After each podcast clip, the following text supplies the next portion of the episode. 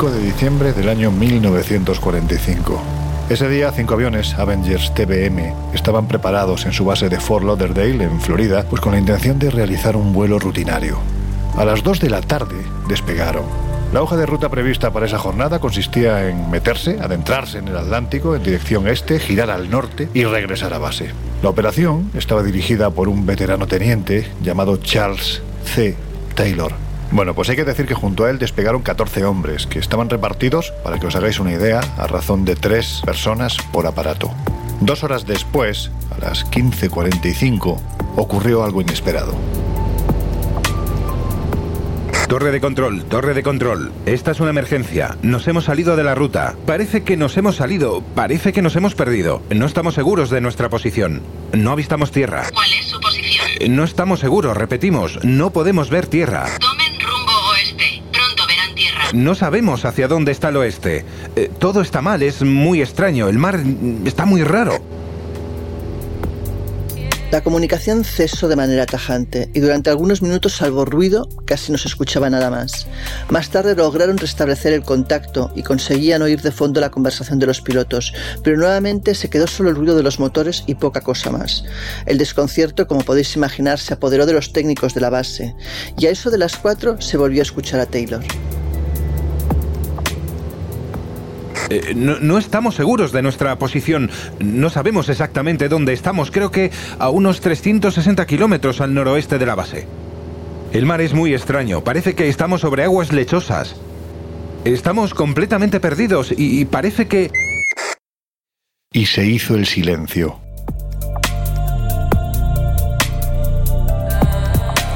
Recomponiendo la ruta que habían llevado los Avengers, se inició el protocolo de rescate con el hidroavión Martin Mariner, un aparato verdaderamente grande. Estaba tripulado además por 13 militares, y no tardaron en entrar en contacto con los pilotos desaparecidos. El capitán de la nave transmitió un aviso.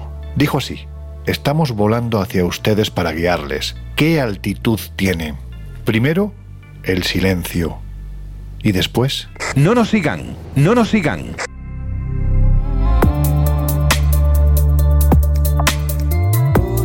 El Martin Mariner continuó rastreando y comunicando con la base durante siete minutos más. Después desapareció también.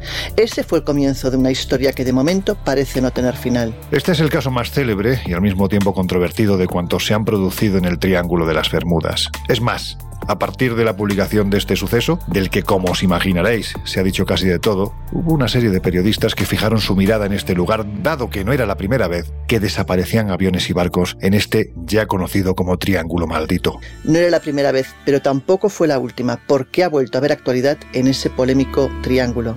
Ahora os contamos más. Comenzamos.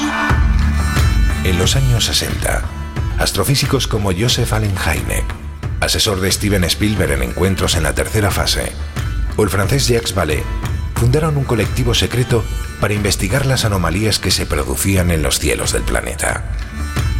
La conclusión a la que llegaron es que la ciencia, en muchos casos, no podía explicar lo que estaba sucediendo. Aquel colectivo fue conocido como el Colegio Invisible.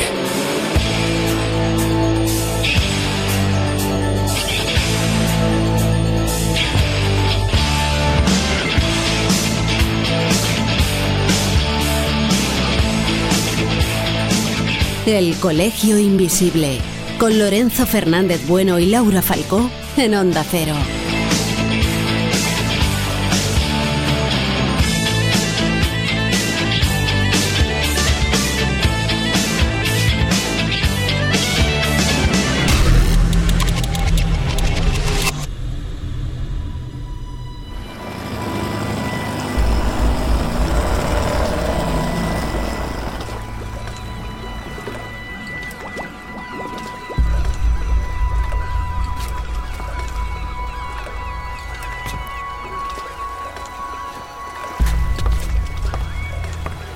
No sé si es cuestión de presupuesto o de miedo, pero si hablamos de triángulos extraños, misteriosos, donde la leyenda lleva tiempo haciendo de las suyas y que además los tenemos muy cerquita, uno de ellos sería el conocido como Triángulo del Silencio, que se sitúa en la isla de Esvedra, en Mallorca.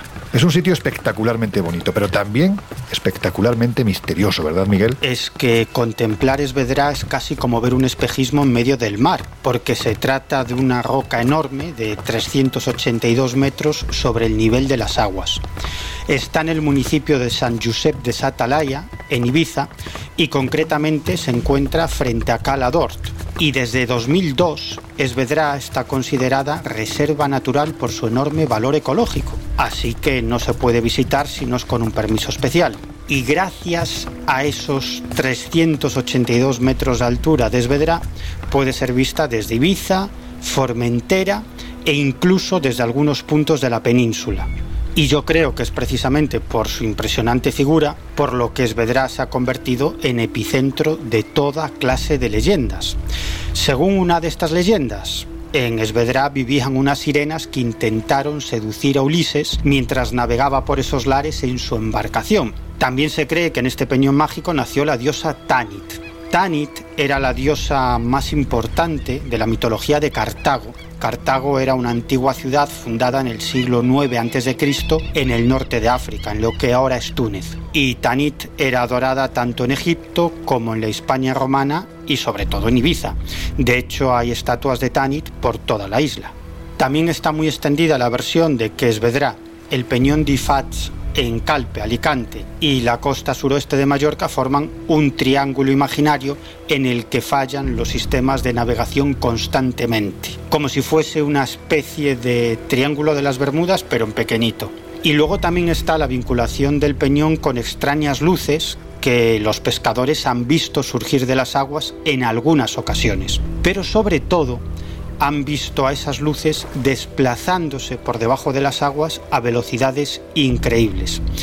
Y parece que estas luces llevan haciendo acto de presencia desde hace muchas décadas, porque el padre Palau, fundador de la parroquia de Escubels, en San Josep, ya dio cuenta en sus escritos en el año 1854 de la presencia de luces extrañas sobre Esvedra, también está la creencia de que Esvedra emite alguna clase de energía telúrica especial, así que es habitual que grupos de personas se pongan a meditar frente a Esvedra con la esperanza de captar algunas de estas energías especiales. De hecho, uno de los grandes músicos del siglo XX, el mítico Mike Oldfield, se inspiró en este sitio para algunas de sus composiciones con un fondo más mágico y espiritual. De hecho, en este marco de mitos, bueno, pues se ha llegado a decir que sería algo así como la cumbre de una de las montañas más altas, ni más ni menos que del continente hundido de la Atlántida. Claro, es que como este sitio tiene tal aura de misterio y de magia, hay quien le atribuye una vinculación con toda clase de enigmas, por muy absurdas que sean esas vinculaciones. Por ejemplo, una de las leyendas que circulan sobre el peñón es que su roca caliza se utilizó nada menos que para la construcción de las pirámides de Egipto, ya que esta roca caliza de Esvedra emitiría una energía muy especial como la de las pirámides de Egipto. Bueno, es una leyenda sin pies ni cabeza, pero ahí está. Otra leyenda es que el peñón en realidad es un resto de la Atlántida, en este caso parece que el mito es bastante moderno, de hace solo unas décadas, concretamente de los años 60 del pasado siglo XX, porque en esos años 60 fue cuando llegaron a la isla los primeros hippies, que buscaban el contacto con la naturaleza y una vida más espiritual fuera de la rueda del capitalismo competitivo. El caso es que muy cerca de Esvedra estaba la cantera de piedra arenisca de Sa Pedrera, que esos primeros hippies bautizaron como Atlantis, y de ahí pudo surgir la leyenda. Aquí años atrás, concretamente en el año 1995, se produjo una de las desapariciones más extrañas de cuantas se han dado en nuestro país. Son estas desapariciones que ya sabéis que la Guardia Civil califica como desapariciones de alta extrañeza. En este caso el protagonista fue el comandante Miguel Bañuls. A ver Jesús, ¿qué fue lo que le ocurrió a este hombre? Pues sí, lo cierto es que se trata de una tragedia que incluso algunos han querido ver marcada por el misterio y por lo insólito, por un suceso que tuvo lugar años antes de esta extraña desaparición. Lo cierto es que el excomandante del ejército del aire, Miguel Bañuls, salió esa mañana en su barca y desapareció. Una desaparición muy extraña porque el mar estaba en calma, fue a pleno día y bueno, no se encontró, no se localizó el cuerpo ni nada que pudiese aportar alguna pista. Lo cierto es que fue una tragedia que conmocionó la vida del pueblo. Bañuls era una persona muy querida, muy conocida en esa zona. Y además hay un detalle interesante y es que apenas unos días después de que todo sucediese, él había quedado con un físico al que quería contarle una cuestión, una cosa de vital importancia. Nunca se supo, obviamente, qué es aquello que quiso contarle, pero lo cierto, tal y como decía, es que ha habido investigadores que han querido relacionar esta extraña desaparición con un suceso que tuvo lugar 15 años antes y que para nada es extraño en la zona porque tiene que ver precisamente con un avistamiento ovni. Y ya hemos estado comentando que se trata de una zona pues donde los avistamientos se producen con cierta asiduidad y hay más testigos de esta clase de, encuentros. Como digo, esa primera experiencia tuvo lugar en 1980, cuando Bañuls era un comandante del ejército del aire. Iba conduciendo y de repente se encontró con una luz muy intensa de frente que se le acercaba a gran velocidad. Él pensó, iba junto a su esposa en esta trayectoria, que podía tratarse de un camión por la intensidad y el tamaño de la luz y que debía de ser el que llevaba ese camión un conductor temerario por la velocidad y la violencia de algún modo con la que esa luz se aproximaba hacia su vehículo. Finalmente acabaron de alguna forma, mm, bueno, pues dentro de esa luz, se les echó completamente encima y cuando recuperaron la vista y todo pasó, vieron que el coche había girado su dirección 180 grados, es decir, estaba dado la vuelta en función de la dirección a la que se dirigían. Pero no es el único caso que Bañuls protagonizó, ya que años antes, en la base militar en la que él estaba haciendo guardia, pues vio una esfera roja, un rojo muy vivo, salir del mar e irse a gran velocidad. Ya hemos señalado que se trata de una zona de avistamientos intensa, pero lo cierto es que estas dos experiencias cambiaron la vida de Miguel Bañuls y bueno, pues a partir de ahí se obsesionó o empezó a interesarse de forma muy intensa en todo lo que tiene que ver con la ufología y el fenómeno ovni. Como decíamos, años después, el 20 de octubre de 1995, este excomandante, con 67 años por aquel entonces, se fue a navegar, desapareció y nunca más se supo de él. Insisto, hay quienes han querido ver en estos casos ovnis precedentes pues una posible explicación ufológica a tan extraña desaparición. Lo cierto es que se trata de un caso del que hay muy poca información, una historia rescatada del olvido, pues gracias al programa Cuarto Milenio y a reporteros como Pablo Villarrubia, y ahí está, ¿no? Esta extraña desaparición.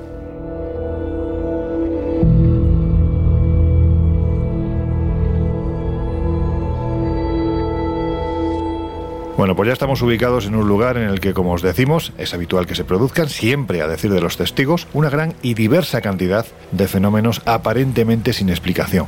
Así que Laura, si te parece, vamos al padre de todos los triángulos, el de las Bermudas, porque antes de narrar brevemente su historia hay que decir que recientemente ha vuelto a surgir cierta actualidad. Es un lugar que no deja de generar precisamente titulares a lo largo del año, unos con mayor y otros con menor criterio, pero lo cierto es que esas desapariciones, vuelvo a repetir, año tras año se siguen produciendo. En ocasiones se encuentran los restos de los aparatos que han desaparecido, en otras pues directamente o literalmente ya no se encuentra nada. Pero en fin, que actualidad misteriosa la hay, ¿verdad?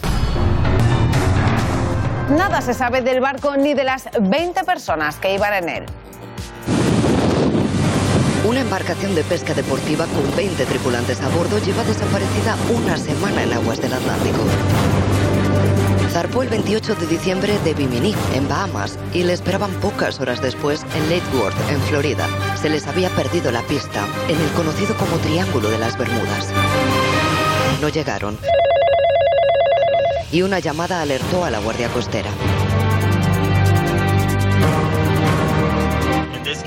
En este caso no tenemos la ubicación, solo el destino final. Sin coordenadas, sin datos y con un mar embravecido, la operación de búsqueda y rescate se complicaba.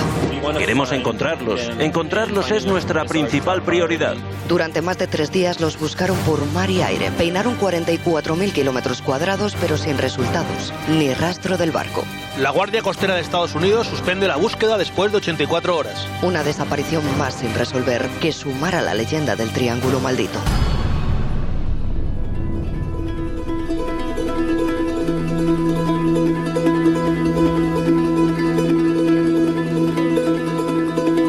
Pues efectivamente, un nuevo barco ha desaparecido misteriosamente lo que denominamos el Triángulo de las Bermudas. La noticia es del día 4 de enero de 2021 y tal como cuenta la Guardia Costera de Estados Unidos, fueron alertados de que una embarcación que había salido de la isla de Bimini y que tenía como destino eh, Lake Worth en el condado de Palm Beach, hablamos del sudeste de Estados Unidos, pues no había llegado. Es una distancia de 130 kilómetros y lo que hicieron pues fue alertar evidentemente a todas las eh, a todos los cuerpos de seguridad tanto de un país como de otro, que pusieron en marcha búsquedas aéreas y marítimas aproximadamente en, un espacio de 44.000 kilómetros cuadrados. Pero tras tres días de intensos rastreos decidieron suspender las operaciones a falta de encontrar ningún resto. Eh, como decía el capitán Stephen Burdian, eh, pues evidentemente no podían dejar de pensar en las familias de la gente desaparecida, pero mm, eh, no podían seguir pues con esa búsqueda infructuosa ni un solo día más, Y animaban a la población pues que si alguien encontraba algo o veía algo, pues que avisaran. En cualquier caso, pues es un nuevo caso de desaparición en un lugar ya fatídico. Esa es la actualidad. Ahora, si os parece, vamos a repasar algún caso más de los que se han producido en los últimos años. Pero antes, a ver Miguel, vamos a la génesis. ¿Cómo y cuándo nace la historia del Triángulo Maldito? Yo sé que esto es difícil de preguntar porque nos daría para abarcar prácticamente todo el programa, pero en fin, te pido que intentes ser breve. Pues no nace de la imaginación del famoso escritor Charles Berlitz, como cree mucha gente. Es verdad que él fue quien popularizó en todo el mundo este asunto del Triángulo de las Bermudas en 1974, pero bastantes años antes ya se escribía sobre extrañas desapariciones de barcos y aviones en la zona de las Bahamas. Sabemos que la primera mención escrita sobre estos extraños sucesos data del año 1950, cuando un periodista de la agencia Associated Press, Edward Van Winkel, escribió respecto a algunos barcos perdidos en la zona de las Bahamas. El periodista aseguraba en su artículo que muchas de estas desapariciones eran absolutamente inexplicables y por eso bautizó en su texto a esta superficie acuosa como el Triángulo del Diablo. Ese artículo fue reproducido en medios de todo el mundo porque Associated Press era entonces, y lo sigue siendo, una de las agencias de prensa más importantes del mundo. Dos años después, en 1952 y haciéndose eco de muchas de las informaciones que había publicado el periodista de Associated Press, un escritor de misterios llamado George Sand firmó un artículo sobre este asunto en la revista Fate. Fate es una revista de culto que trata sobre enigmas del mundo. Comenzó a publicarse en el año 1948 poco después del avistamiento de Kenneth Arnold el 24 de junio de 1947, que dio inicio a la era moderna del fenómeno ovni. Bueno, en 2009 dejó de editarse en papel, pero sigue funcionando en la actualidad como una página web. El caso es que ahí se quedó el tema del Triángulo de las Bermudas durante bastantes años, hasta que en 1964 un escritor bastante sensacionalista llamado Vincent Gaddis acuñó definitivamente el término Triángulo de las Bermudas para referirse a las desapariciones misteriosas de barcos y aviones en este triángulo marítimo imaginario. Y lo hizo en un artículo publicado en la revista Argosy que era una revista enormemente popular en esa época en Estados Unidos. Un año después, en 1965, Vincent Gaddis publica el libro Horizontes Invisibles, los verdaderos misterios del mar. Y en ese libro incluía un capítulo titulado El mortal Triángulo de las Bermudas. Ahora bien, si hay un personaje que hace que el asunto del triángulo se internacionalice, casi casi me atrevería a decir que se universalice, ese es el escritor Charles Berlitz. Venga Jesús, cuéntanos quién fue este hombre y de qué forma contribuyó a la expansión de este asunto. Pues Charles Berlitz es eh, un autor eh, clásico dentro del mundo de las anomalías. Él nació en noviembre de 1914, murió en diciembre de 2003 y bueno, pues ha sido o ha pasado a la historia principalmente como escritor de obras eh, relacionadas con temas sobrenaturales, enigmas de la historia o paranormales. Pero desde luego es el responsable de que el Triángulo de las Bermudas sea un clásico entre los clásicos del mundo del misterio. Su libro, que lleva por título efectivamente El Triángulo de las Bermudas, vendió más de 20 millones de ejemplares.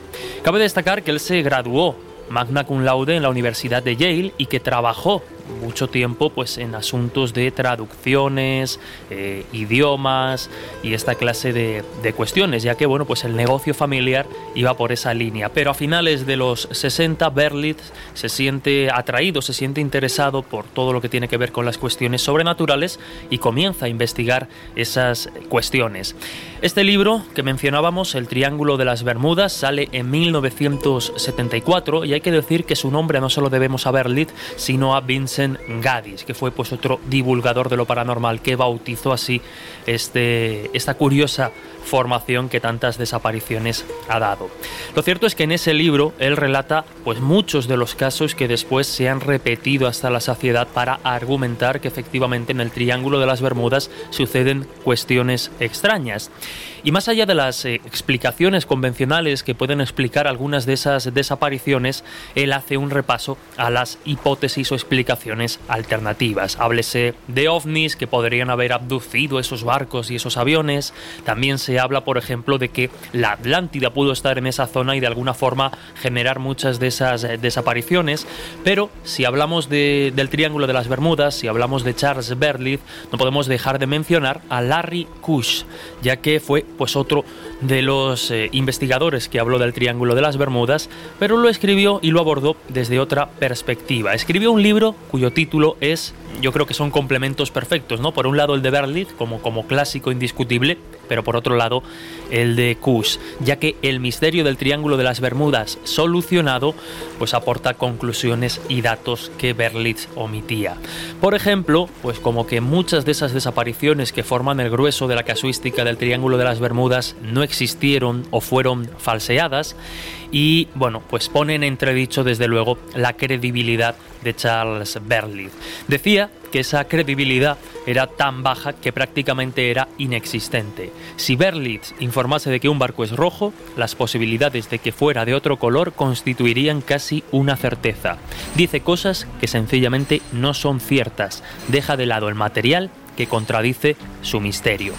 Por tanto, vemos que, aunque de alguna forma Berlitz es el encargado de popularizar y llevar pues a millones de personas el tema del Triángulo de las Bermudas, también es el responsable de todos los mitos y los falsos casos que rodean a este, a este lugar.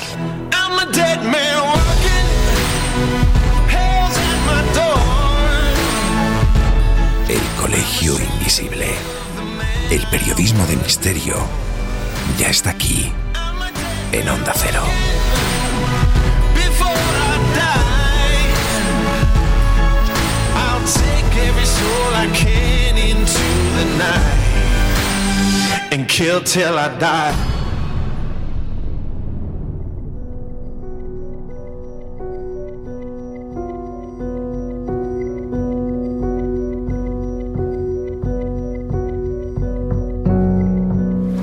En 2017 se produjo otra de esas desapariciones que tienen difícil explicación y que hizo que de nuevo los ojos de los misteriólogos de medio mundo se fijaran, bueno, pues en este triángulo más o menos etéreo del planeta. ¿Cómo ocurrió todo? Pues la escena no deja de ser la habitual, un piloto que, que prende el vuelo y que a medio camino comenta con la torre de control que las condiciones meteorológicas no son las no son buenas, que el cielo se ha vuelto como gris verduzco, que hay mucho viento, que parece que las nubes aparecen de la nada y casi engullen el aparato y en ese momento las conexiones empiezan a fallar, la voz se entrecorta y el avión y la tripulación pues desaparecen en la nada, ¿no?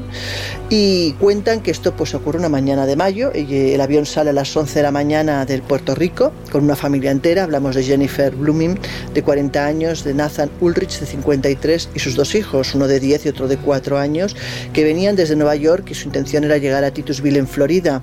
Dicen que cuando estaban más o menos a la altura de la isla de Leutera es cuando pues ese avión avioneta bimotor desaparece sin más y la torre de control deja de percibir señal alguna sobre su paradero. Esta es parte de la actualidad que la mayoría explica de múltiples formas que después vamos a repasar, pero hay que decir que el fenómeno, si es que lo hay, y sea el que sea, parece anterior a los sucesos reportados a lo largo del siglo XX, porque las crónicas antiguas ya hablan de este punto del planeta como un sitio en el que se producían, ¿cómo decirlo? Pues situaciones extrañas, ¿verdad? Vamos, que hasta Colón reportó haber visto fenómenos luminosos sobre y bajo estas aguas. Pues efectivamente, se tiene datos de que el propio Cristóbal Colón eh, yendo hacia América tuvo pues una experiencia un tanto extraña.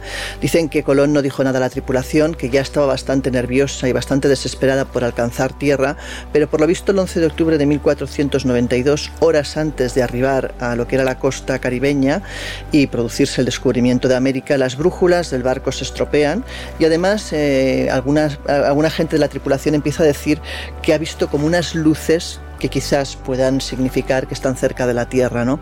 Eh, todo esto queda registrado en el diario de Colón que años más tarde publica su hijo Hernando Colón. Y Colón anota exactamente. Después del sol puesto navego a su primer camino al oeste. Andaría dos millas cada hora y hasta dos horas después de medianoche andarían 90 millas, que son 22 leguas y media. Puesto que el almirante a las 10 de la noche, estando en el castillo de Popa, vio lumbre, aunque como fue cosa tan cerrada que no quiso afirmar que fuese tierra, pero llamó a Pedro Gutiérrez, repostero de Estrados del Rey, diciéndole que parecía lumbre, que mirase él, y así lo hizo, y la vio. Diciéndole también a Rodrigo Sánchez de Segovia que el rey y la reina enviaban en él por vedor el cual no vio nada porque no estaba en el lugar donde pudiese ver. Después que el almirante lo dijo, se vio una o dos, y era como una candelilla de cera que se alzaba y levantaba, lo cual a pocos pareciera ser indicio de tierra, pero el almirante tuvo, por cierto, estar junto a tierra.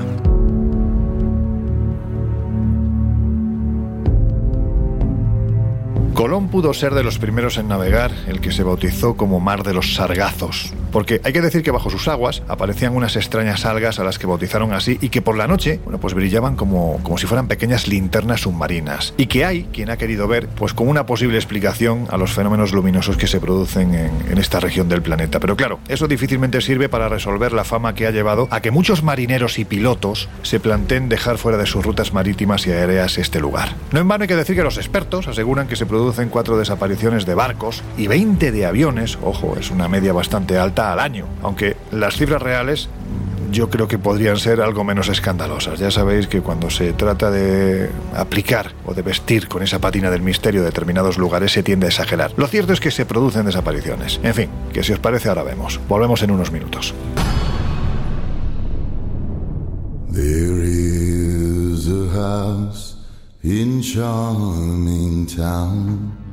They call the rising sun. En morgon innan solen upprann innan fåglarna började sjunga Has entrado en el Colegio Invisible con Laura Falcó y Lorenzo Fernández Bueno.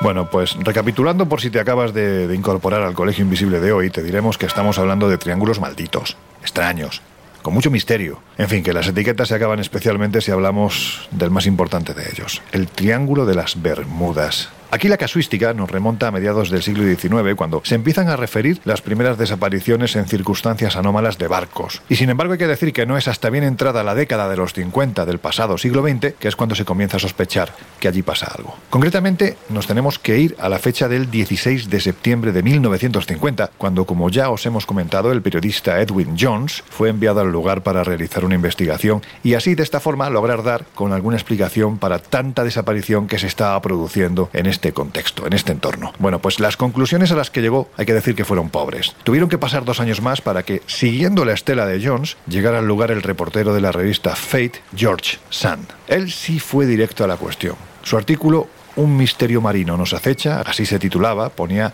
al fin sobre la mesa, bueno, pues lo que para muchos eran décadas de incógnitas. Ahora bien, como ya os comentábamos, el primero en incluir a Puerto Rico en lo que en un principio se denominó el Triángulo de la Muerte fue el escritor Dale Tyler. Y poco después, en 1962, el periodista Vincent Gaddis utilizaría en un artículo publicado en la revista Argosy la denominación que ha llegado hasta nuestros días.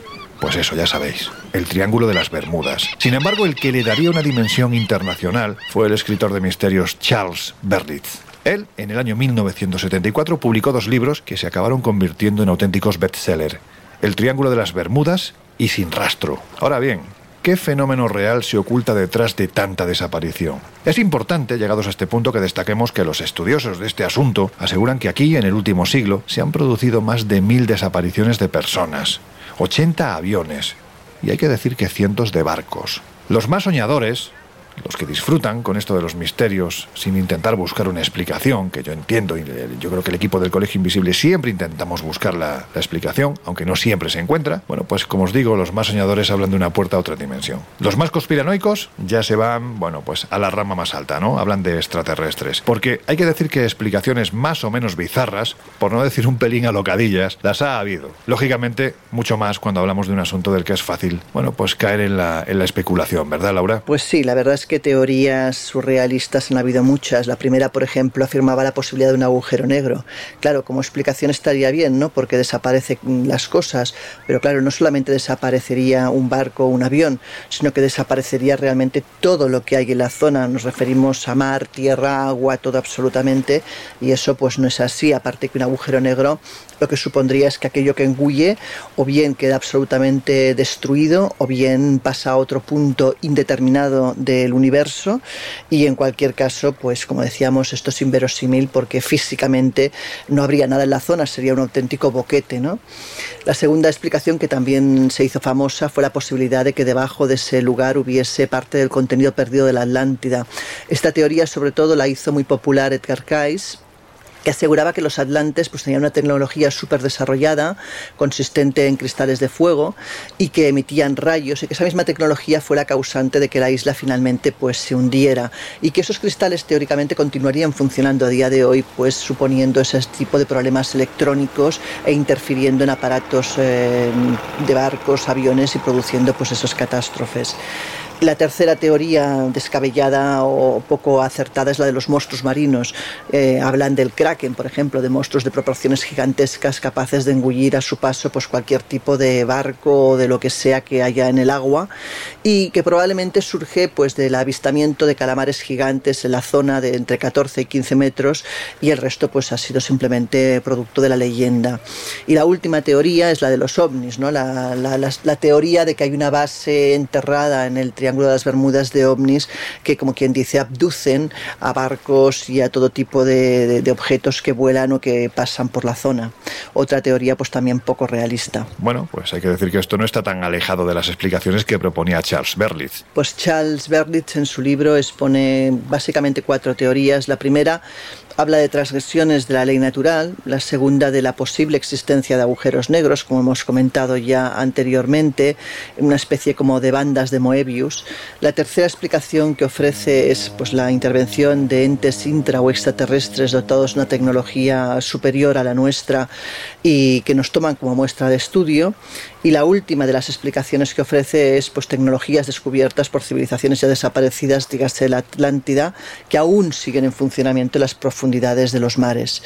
En cualquier caso, pues se parece bastante a las teorías populares. Lo que parece indiscutible, independientemente de las locuras que se les puedan ocurrir a unos y a otros, es que, pues en base a tanta casuística, da la sensación de que aquí pasa algo. A ver Jesús, vamos a lo que dicen los científicos al respecto de este asunto. Bueno, pues tal y como decíamos, si partimos de la base de que algunos de los grandes casos o algunas de las grandes desapariciones que han tenido lugar en el Triángulo de las Bermudas ni siquiera existen o se han omitido datos al respecto para hacerlas más misteriosas, ya vamos quitándole un poquito de, de, hierro al asunto. Pero sí que es cierto que se trata de un fenómeno que, bueno, que, que la ciencia de alguna forma pues se ha interesado en investigar.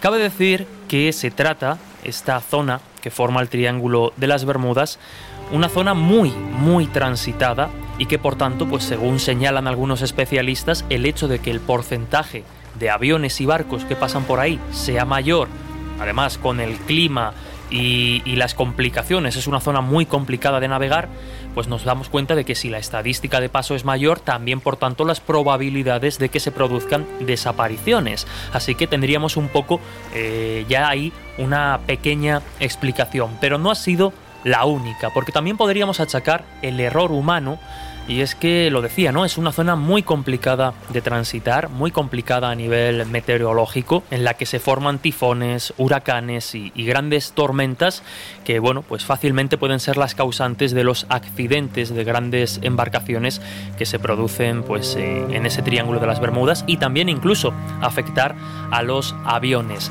Pero si os parece, una de las explicaciones que siempre se ha esbozado a este respecto tiene que ver, pues, con unas variaciones electromagnéticas y una especie de niebla electrónica que podría desorientar a los eh, pilotos o que podría incluso afectar directamente a sus eh, brújulas y a sus aparatos de orientación modificándoles y haciéndoles directamente perder el norte de alguna manera. Quizá una de las eh, explicaciones más recientes que se han propuesto para intentar explicar pues, el alto índice de extrañas desapariciones que tienen lugar en el Triángulo de las Bermudas sea la de las olas relámpago, que son pues, unas olas que duran muy muy poquitos minutos, pero que en función de sus características son capaces de hundir rápidamente grandes buques e incluso aviones que desaparecerían prácticamente sin dejar rastro. Estas olas tienen su origen en las violentas tormentas que ya hemos comentado que se forman en esta zona del océano. Pero en fin, eh, ya veis que con tal de alguna forma de, eliminar la hipótesis sobrenatural, los ovnis, la Atlántida y estas cosas, pues sí que hay eh, por lo menos alternativas científicas y racionales a las que acogerse para intentar explicar eh, algunas de estas desapariciones. De hecho, el periodista José Antonio Ponsetti, que escribió hace unos años la novela Vuelo 19, donde realiza una minuciosa investigación sobre esos eh, cinco aviones de la Marina estadounidense que desaparecieron en 1945 y que de alguna forma pues dan el pistoletazo de salida para todos los misterios que, tienen que ver con el Triángulo de las Bermudas, él profundizó mucho eh, en ese caso en concreto, pero a la vez se fue encontrando pues con otros casos eh, más misteriosos y de difícil explicación. Entonces también puede ser pues eso, ¿no? Que muchos de esos casos precisamente la falta de tecnología avanzada y que de repente pues llegase una de estas tormentas pues echasen a perder embarcaciones y, y vuelos.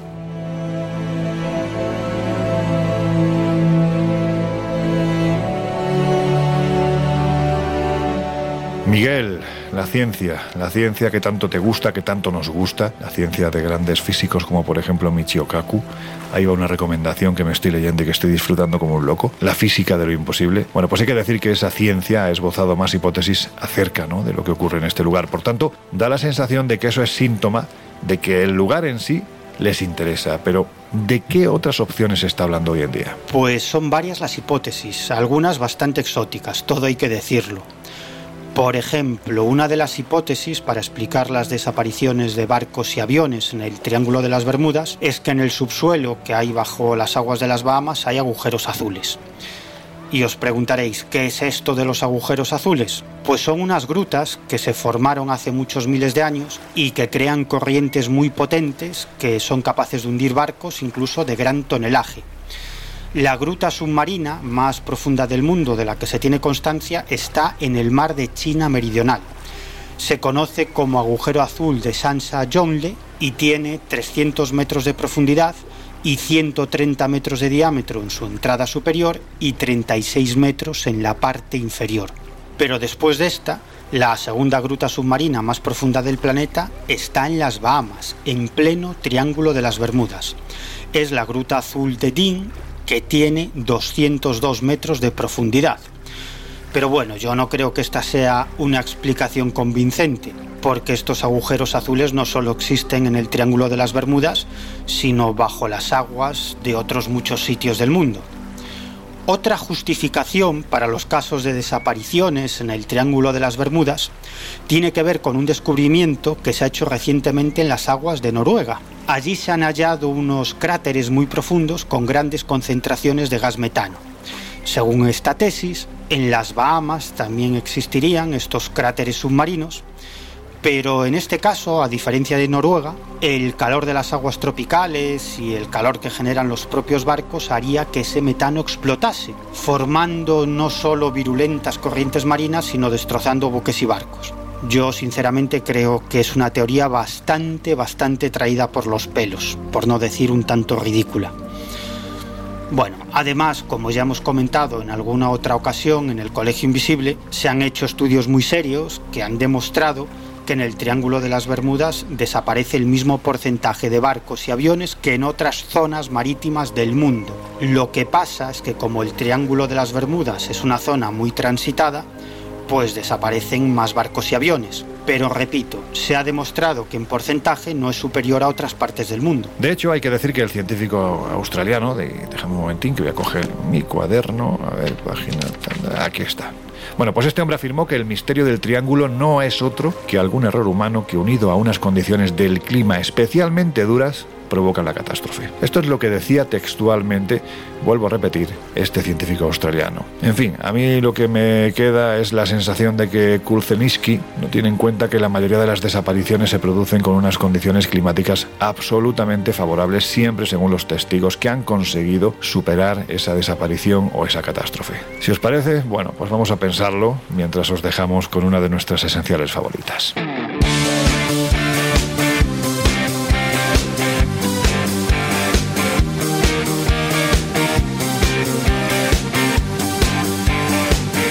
El Colegio Invisible en Onda Cero.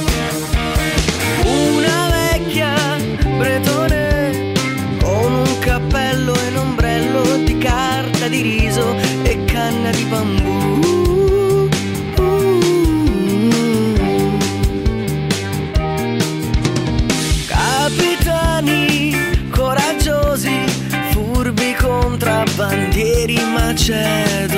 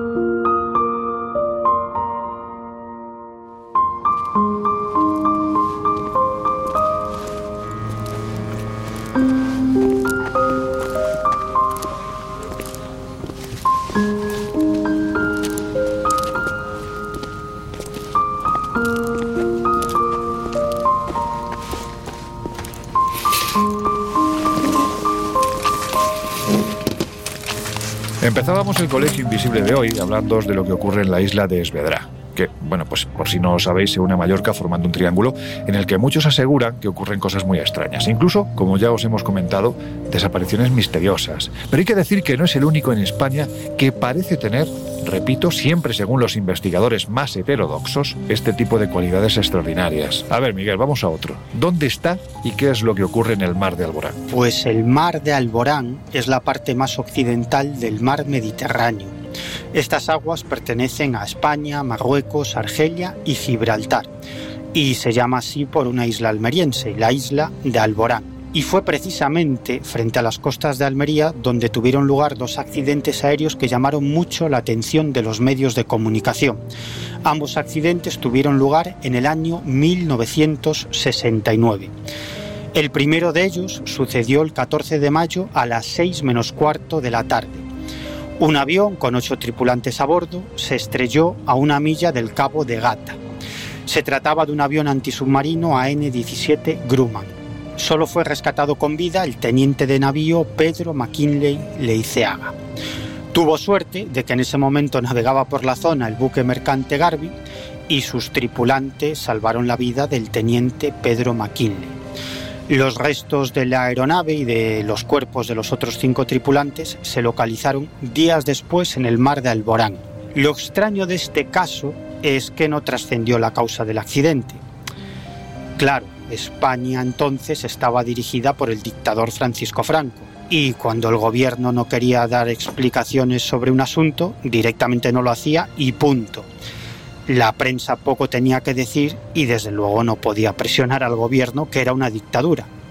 Dos semanas después de que concluyeran las labores de búsqueda de este avión militar y su tripulación, un segundo accidente ocurre en esa zona.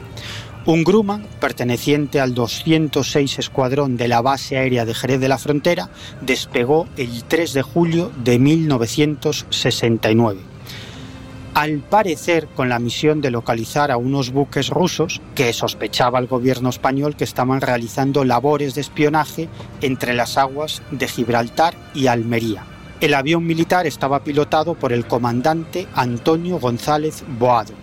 Junto a él viajaban el capitán del Ejército del Aire, Francisco Blanco Rodríguez, el capitán de fragata Evaristo Díaz Rodríguez, el teniente de navío Eduardo Armando Vadillo, y los suboficiales especialistas del Ejército de Tierra, Ángel Francisco Rodríguez, Joaquín Martínez González y José María Peña Moya. A las 4 menos 10 de la tarde, cuando sobrevolaban el mar de Alborán, el radiotelegrafista de la base militar de Jerez de la Frontera recibió las últimas palabras del comandante González Boado. Pedía socorro porque algo no iba bien y esas últimas palabras que dijo antes de que se cortara la comunicación fueron las siguientes. Vamos hacia un gran sol. A partir de entonces se pierde todo rastro del avión. Claro, la frase vamos hacia un gran sol hizo que muchos especularan con la posibilidad de que el accidente aéreo fuera provocado por un objeto volador no identificado muy luminoso. Además, estas especulaciones estaban apoyadas por una circunstancia bien curiosa, y es que el comandante González Boado no solo era piloto militar, sino también ufólogo. Estaba muy interesado en el fenómeno ovni e incluso había publicado un sorprendente artículo en la revista de Aeronáutica y Astronáutica editada por el Ministerio del Aire. El artículo se titulaba Extraterrestre y en ese texto González Boado defendía la existencia de seres de otros mundos que nos estaban visitando a bordo de sus aeronaves. Claro, esto causó una gran polémica entre sus compañeros y también entre sus mandos, pero nuestro protagonista no dio un paso atrás y siguió investigando el asunto de los ovnis. Además, también había escrito una monografía sobre el fenómeno ovni dentro de un curso de capacitación para piloto militar. Y por lo que había comentado, algunos ufólogos de la época, González Boado había vivido algunos encuentros con ovnis mientras volaba. En fin, que la duda persiste sobre lo que sucedió realmente en este episodio, en este accidente.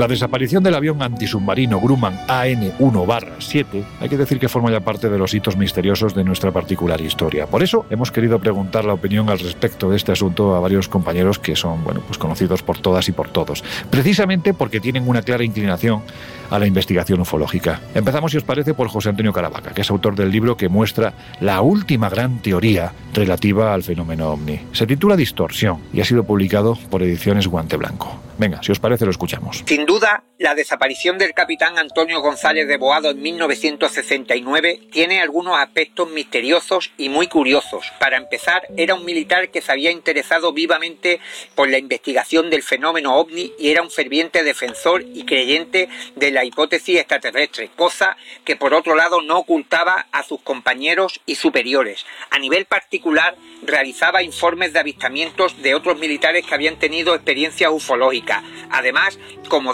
a tener muy en cuenta, tal y como relató en una ocasión al hermano del ufólogo sevillano Ignacio Darnaude, él mismo había protagonizado un terrorífico episodio ovni cuando pilotaba su avión y al parecer un ovni había parado el motor de su aeronave en pleno vuelo. Cuando llegó a tierra, Boado recordaba que un superior algo enfadado pensaba que había tenido algún tipo de alucinación, pero nuestro protagonista le contestó si los espejismos se detectan en la pantalla de un radar, en clara alusión a la autenticidad de lo que había observado. Por eso, cuando se conoció de la desaparición de su avión en mitad de una noche de tormenta sobre el mar de Alborán, muchos se preguntaron si este fatídico hecho podría estar relacionado de alguna manera con su interés por los no identificados. Hay que tener en cuenta que eh, algunos estudiosos afirman que desde su avión poco antes de desaparecer se envió un extraño mensaje donde supuestamente se decía vamos hacia un gran sol. A día de hoy se cree que el avión se estrelló por causas meteorológicas adversas de aquella jornada, aunque las misiones de búsqueda emprendidas en los días posteriores no pudieron recuperar ningún cuerpo ni confirmar fehacientemente que el avión se había estrellado en el mar, aunque quizás en algún informe aún no desclasificado por nuestro ejército existan claves ocultas de este singular e interesante suceso.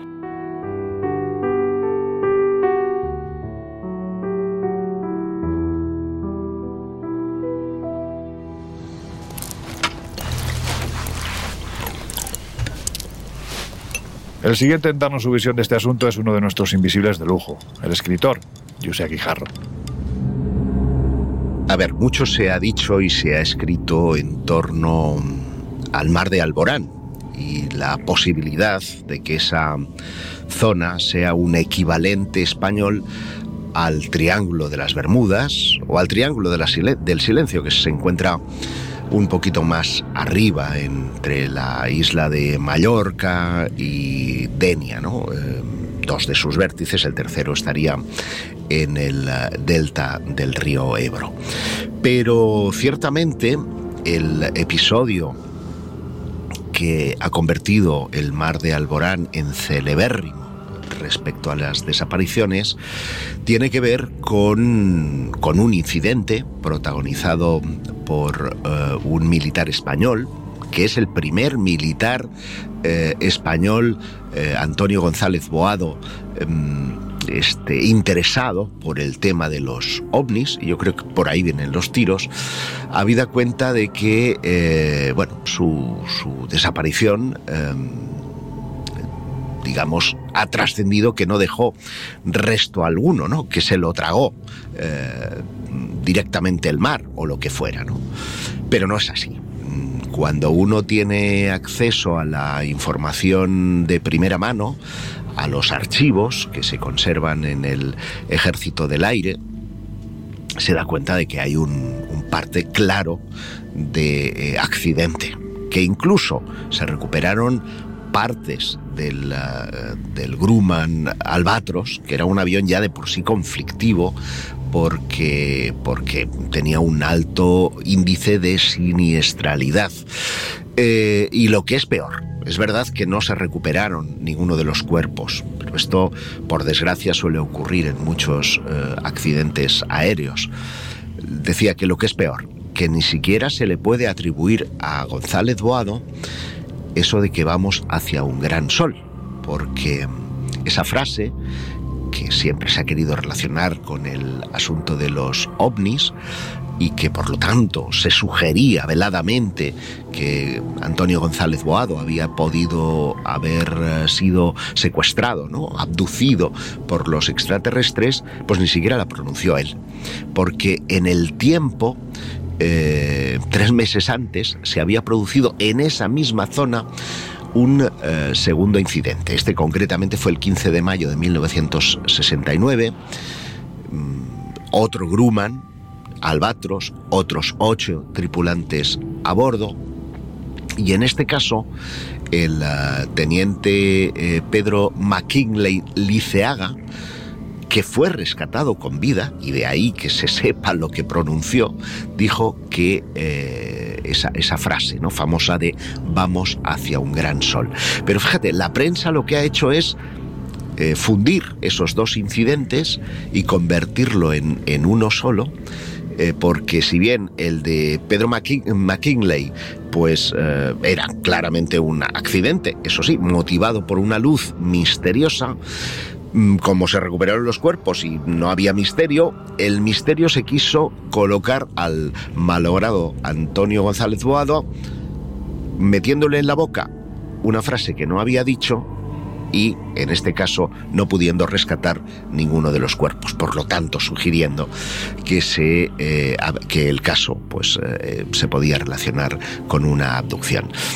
Esta es la pura verdad, lo cual no significa que la zona no tenga un alto riesgo de siniestralidad, lo cual es también, eh, digamos, imputable no tanto a, a, las cuestiones paranormales como a, a, las condiciones de navegación que se dan en ese lugar.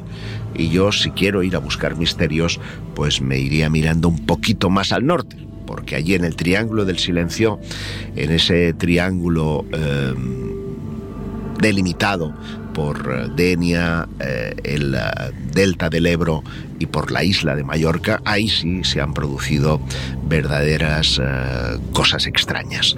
Yo, sin duda, dejaría el mar de Alborán y me iría al Triángulo del Silencio.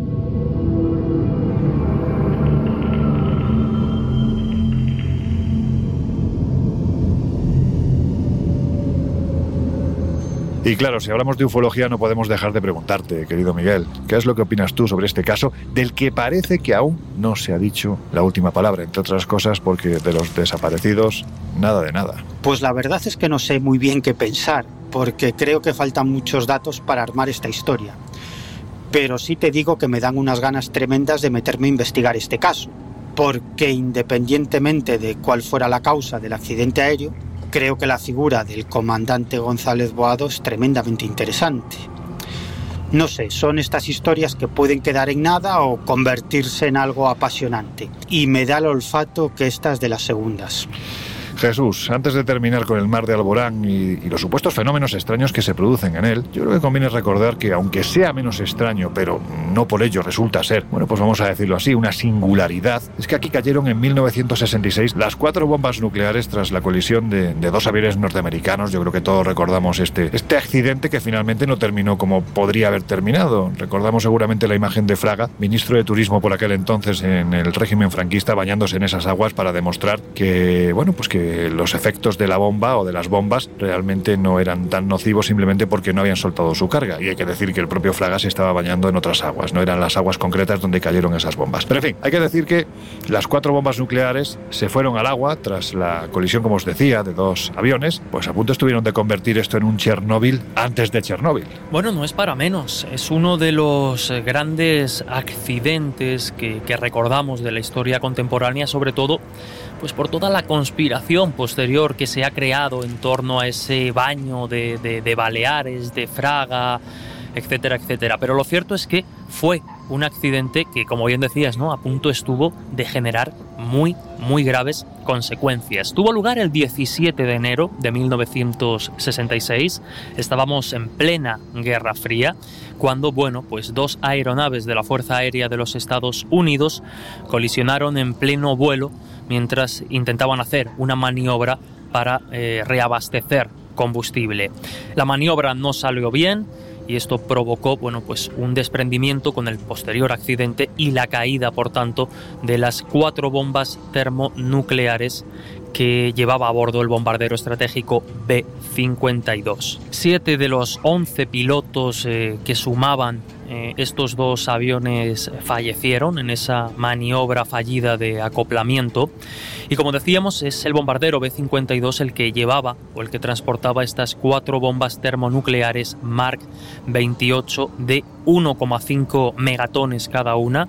Para que nos hagamos una idea ¿no? de, del tamaño de estas bombas, eran de un metro y medio de largo por medio metro de ancho y un peso de 800 kilos. Pues bien, dos de ellas quedaron intactas, una en tierra, muy cerquita de la desembocadura del río Almanzora, y otra en el mar Mediterráneo. Otras dos de estas cuatro bombas cayeron sin paracaídas, una de ellas en un solar de la pedanía y la otra en una sierra cercana. Lo cierto es que se produjo la detonación del explosivo convencional que estas bombas termonucleares contenían, lo que bueno, pues sumado al choque violento, al impacto de estas bombas al caer al suelo, pues hizo que ambas bombas se rompieran en pedazos.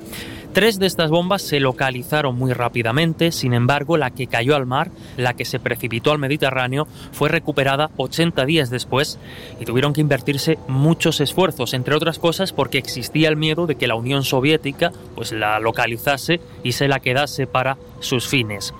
Como resultado de esta explosión se formó un aerosol, es decir, una nube que contenía finas partículas de, los óxidos de elementos transuránicos que, que formaban parte del núcleo de, de, las bombas y esta nube fue dispersada por el viento y sus componentes pues se depositaron en una zona calculada aproximadamente de unas 226 hectáreas. Obviamente hubo contaminación radiactiva, aunque no tanta como podría haber sido, y a finales de los 80 la contaminación residual era todavía de 2.500 a 3.000 veces superior a la de las pruebas atómicas. Estas armas nucleares tenían como elemento principal el plutonio 239, emitían radiación alfa, y esto pues tiene una vida media de 24.100 años. Lo cierto es que no se realizaron estudios epidemiológicos sobre las enfermedades asociadas a la radioactividad o a la toxicidad química del plutonio, ni a nivel local, ni entre los guardias civiles que, participaron en la limpieza, porque si bien es cierto que los que rescataron las bombas por parte del gobierno estadounidense iban muy protegidos,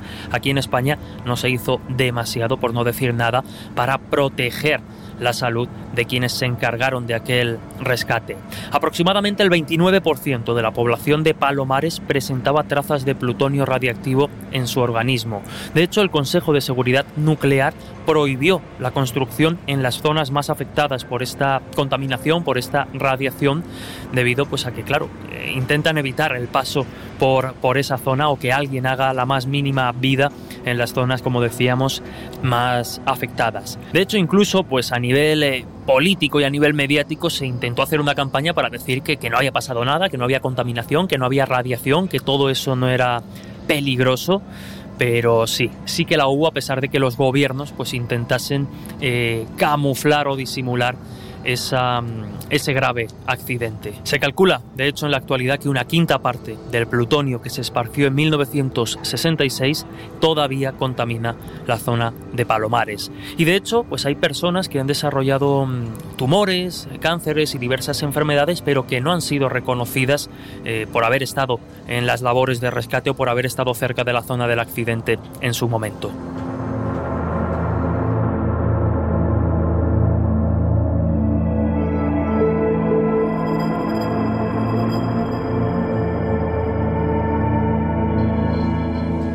Laura, por terminar con nuestro particular Triángulo de las Bermudas. Después hay que decir que se han producido más incidentes que, bueno, pues en fin, entran dentro de la estadística, de no ser por la querencia tan sospechosa que tiene este lugar a que ocurran sucesos extraños, ¿no? Pues verás, el 15 de diciembre de 1989 hubo un helicóptero del Servicio de Vigilancia Aduanera que iba pilotado por Alfonso Blanc y llevaba de copiloto a Asdrúbal Ferreiro y salieron del puerto de Almería sobre las siete y media de la tarde con la idea de vigilar la actividad sospechosa de narcotráfico que se había detectado en la zona de la Mar Chica, hablamos de la costa marroquí cercana a Melilla. El caso es que pasadas las cuatro horas de vuelo, de autonomía, y sin recibir comunicación alguna de la aeronave se da la voz de alerta. ¿no? Se avisa tanto a los aeropuertos de Málaga como a Melilla para verificar que el helicóptero no haya aterrizado allí y no lo ha hecho y empieza el dispositivo de búsqueda. El caso es que bueno, se pone en marcha todo un operativo con embarcaciones de la Armada, de vigilancia aduanera, de la Guardia Civil. Es más, incluso hubo pesqueros que se ofrecieron a participar en la búsqueda. Y sobre las siete y media de la madrugada del 16 de diciembre, el barco Las Marías se encuentra flotando el cadáver de uno de los tripulantes, hablamos de Asdrúbal Ferreiro, pero no encuentra ni en helicóptero ni tampoco al piloto y después de casi dos semanas de búsqueda, pues lo dejan, lo dejan estar y lo dan por desaparecido, ¿no? También, por ejemplo, en 1980 el submarino de la Armada Española Tonino detecta un eco extraño en el radar. En este caso estaba navegando por las aguas de Almería próximas al Cabo de Gata. Según cuentan los datos del radar, el objeto era un no identificado, volaba a una altura aproximada de 427 metros sobre la costa almeriense y por lo visto aparecía y desaparecía continuamente del radar. ¿no? Eh, había un submarino que en ese momento estaba navegando en superficie que debería haber observado el objeto porque estaba a escasos 4 kilómetros del mismo y en cambio no observó nada. También en 1983 tenemos al patrullero Cadarso que detecta un eco también extraño en su radar, un rumbo además eh, de, de ese eco que hace prever que vaya a colisionar con ellos. En este caso hablamos de la travesía de Melilla a Ceuta cuando ya eh, era inminente la colisión, cuando realmente según el radar eh, eso no tenía ya solución posible, de repente el eco desaparece absolutamente del radar. Eh, bueno, hablamos nuevamente de un eco del radar de un no identificado y bueno, y eso parece que es bastante habitual. Otro caso, por ejemplo, también lo detecta el patrullero La Zaga, que en este caso pues estaba realizando una misión entre Cartagena y Cádiz y nuevamente pues recibe este eco en el radar que realmente luego desaparece y se queda en nada, pero que hace que se lleven un buen susto. No New Year's Day to celebrate. No chocolate car, the candy hearts to give away. No festive spring, no song to sing. In fact, here's just El Colegio Invisible. Los jueves de una y media a 3 de la madrugada en Onda Cero. no April rain, no flowers bloom, no wedding Saturday within the month of June. But what it is is something true, made up of these three words that I must say to you. I just called to say I love you.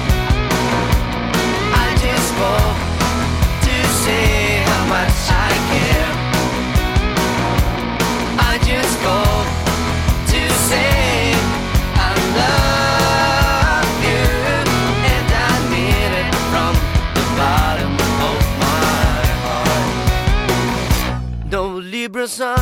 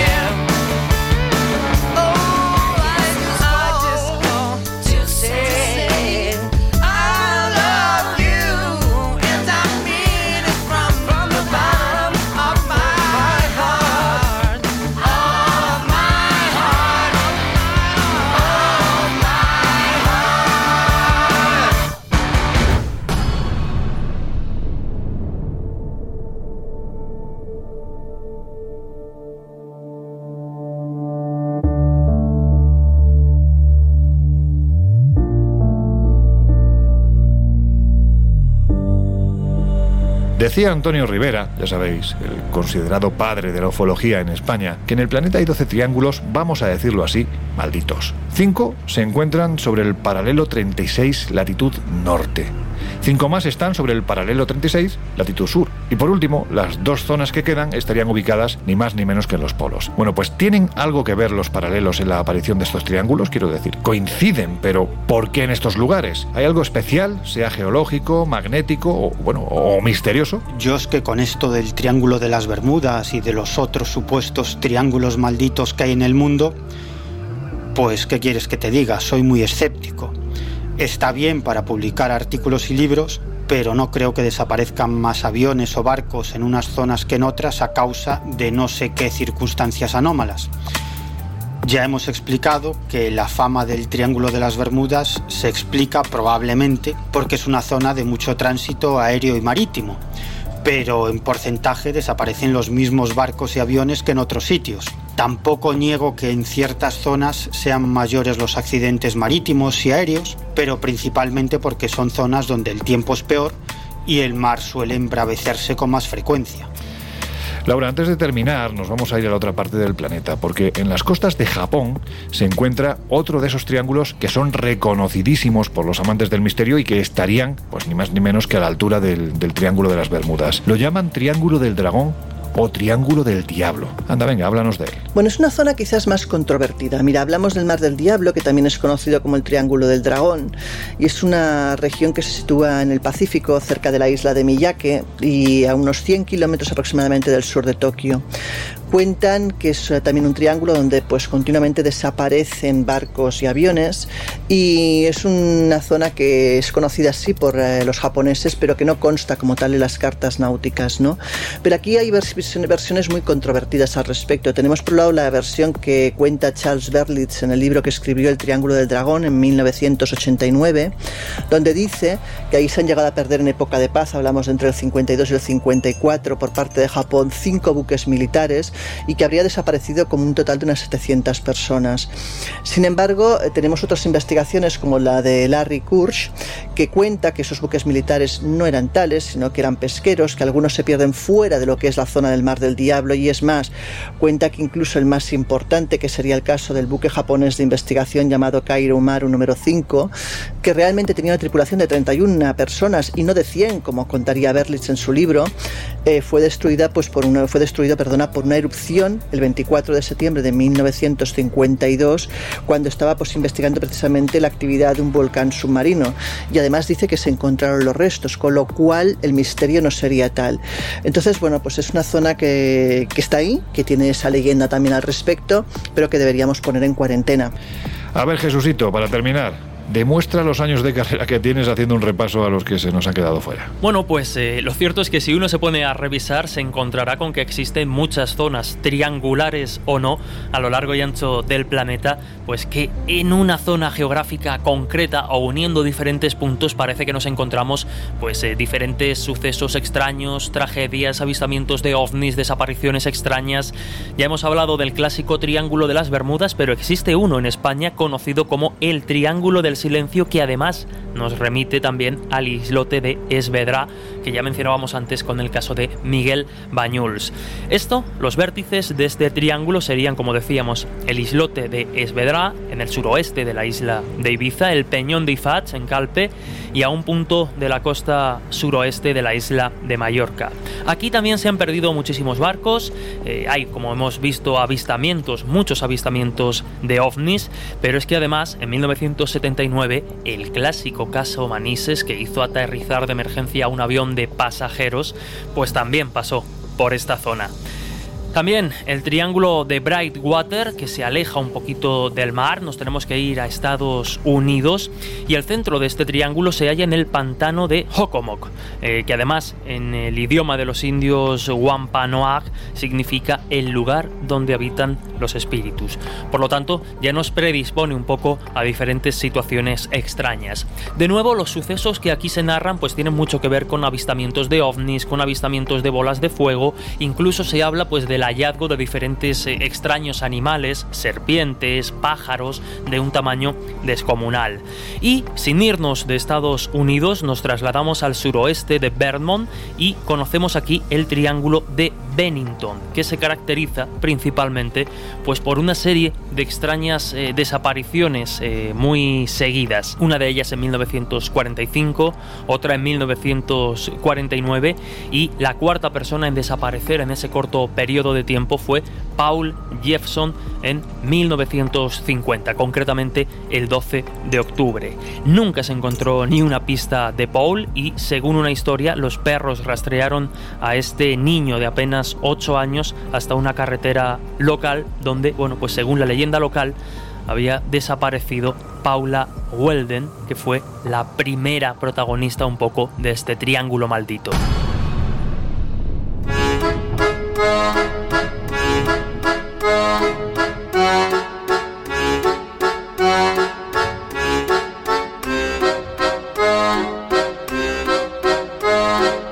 Historias así solo ocurren en el Colegio Invisible.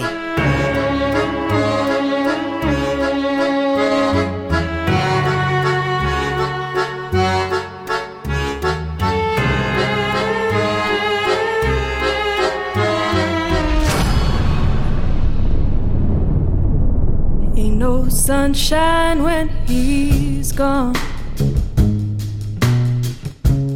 It's not warm away. Bueno chicos, el tema de hoy yo creo que ha sido un poquitín más amable que el de la semana pasada, que todavía tenemos los ecos de, del- de los exorcismos y, y de los posesos yo creo que metidos en la mente. En fin, ¿vosotros pensáis que hay lugares en el planeta que por sus particulares características físicas, geológicas, pueden provocar este tipo de desapariciones? ¿O realmente cuando hablamos de desapariciones misteriosas es que, insisto en este concepto, misterioso, es que realmente son así? Que a día de hoy, por lo que sea, estos lugares poseen algún tipo de característica desconocida que hace que se produzcan, bueno, pues por encima de lo que la estadística considera normal. Bueno, yo creo que quizás la pregunta a hacerse es una distinta. Para mí la pregunta sería que qué fenómenos naturales pueden provocar una, pues que los aparatos a bordo de un barco o de, una- de un avión puedan realmente volverse locos. Dos, dónde se producen esas desapariciones y qué tipo de fenómenos naturales pueden provocarlas, porque seguramente el 90% de estos sucesos tenga una explicación lógica, científica, aunque quizás compleja, ¿no? Y solo pues una pequeña parte pasen a ser casos inexplicables. Eso no significa que no haya algunos casos que a día de hoy desde luego no tienen una explicación lógica y que tenga que continuarse investigando, pero no podemos tampoco abrir la puerta a esas lucubraciones eh, locas que durante mucho tiempo pues han estado en marcha. Bueno, por mi parte ya he explicado antes que no pienso que existan triángulos malditos. Opino que la creencia en este asunto tiene más que ver con una necesidad muy humana de buscar una lógica a lo que no la tiene, aunque sea una lógica absolutamente paranormal. Porque esta clase de desapariciones en muchas ocasiones son debidas a una concatenación de circunstancias como el mal tiempo, un fallo mecánico, una mala decisión por parte de los pilotos o los marineros, etcétera. Bueno, yo ya sabéis que, que siempre intento poner el punto escéptico y en el caso de algunos de estos lugares es sencillo, porque si vamos al Triángulo de las Bermudas vemos que la estadística de alguna forma refrenda tantas desapariciones. Si además investigamos en profundidad los casos y leyendas que se han generado en torno a esta zona, vemos que muchos de ellos son inventados o modificados o se omiten detalles de especial relevancia para darle más misterio. Y además, pues vamos viendo que al final eh, se trata de, acotar determinadas historias a, a una zona. Hay lugares malditos, hay lugares eh, peligrosos. Bueno, yo creo que, que peligrosos sí, el Triángulo de las Bermudas es un ejemplo. Pero yo no sé si, si, si obran sobre ellos fuerzas sobrenaturales o extrañas. Creo que al final, bueno, pues somos muy tendentes a, a crear mitos, a crear nuevos mitos, y quizá esta, esta corriente de los triángulos malditos, pues sea una manera al igual que antes poníamos en los mapas y en las cartografías diferentes monstruos o aquello de encontrarás dragones, pues aquí también de alguna forma estos triángulos vienen a señalar zonas especialmente peligrosas, pero que yo no creo que estén tocadas por lo, por lo extraño.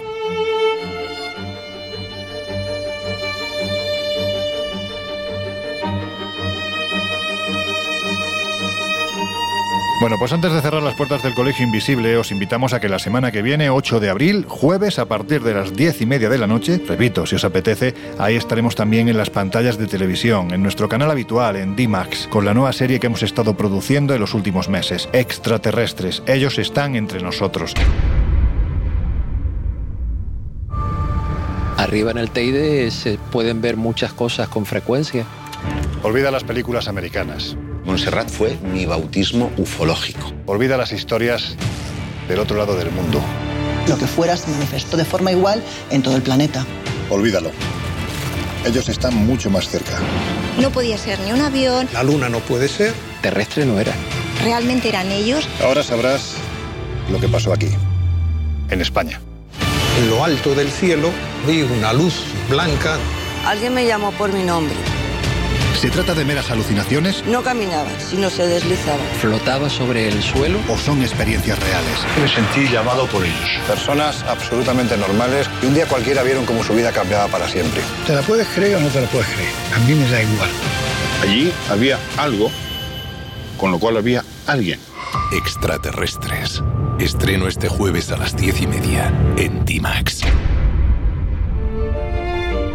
Un recorrido por la ufología española desde la década de los 70 hasta prácticamente como aquel que dice antes de ayer. Y bueno, pues un espacio en el que, independientemente del presentador, que en este caso me toca hacerlo a mí, estaré muy bien acompañado por queridos amigos como Laura Falcó, Miguel Pedrero y por supuesto el gran José Guijarro. Es un espacio en el que nos hemos recorrido muchos kilómetros en los últimos meses para intentar recabar los testimonios de aquellos que un día, no sé si bueno o malo, se enfrentaron a algo para lo que todavía no han encontrado explicación. También, por supuesto, hablaremos con los principales investigadores. Habrá muchísimo testimonio. La verdad es que ha sido un absoluto reto en esta época difícil recabar tanta información relativa a un fenómeno en el que yo parto de una investigación en la que tengo muchas dudas y finalmente os puedo decir que hay muchas cosas que se han ido corroborando con el paso de los meses y que ponen sobre la mesa una realidad seguramente desconocida por mucha gente. Así que ya sabéis, a partir del jueves que viene, 8 de abril, a las 10 y media de la noche, en DIMAX estrenamos Extraterrestres, ellos están entre nosotros, ahí os esperamos.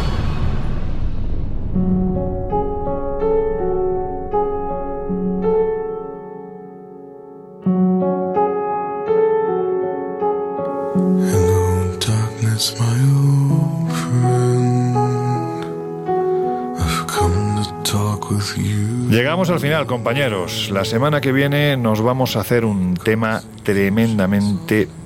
Bueno, es que a mí me encanta.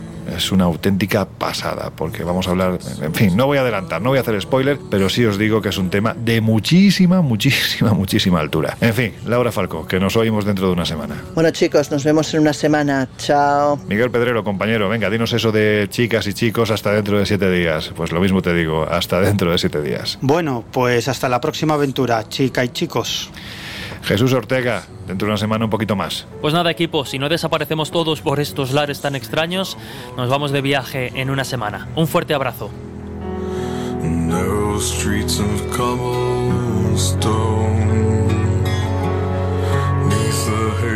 Y a vosotros os dejamos ya con nuestro compañero José Luis Salas, con sus no sonoras, con su fantástico equipo, y abrimos de nuevo las puertas del Colegio Invisible dentro de siete días. Hasta entonces, de corazón os decimos que seáis muy, muy felices.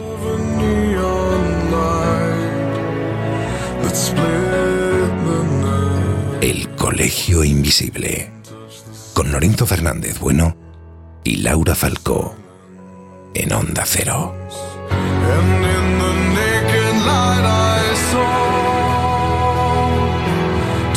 Thousand people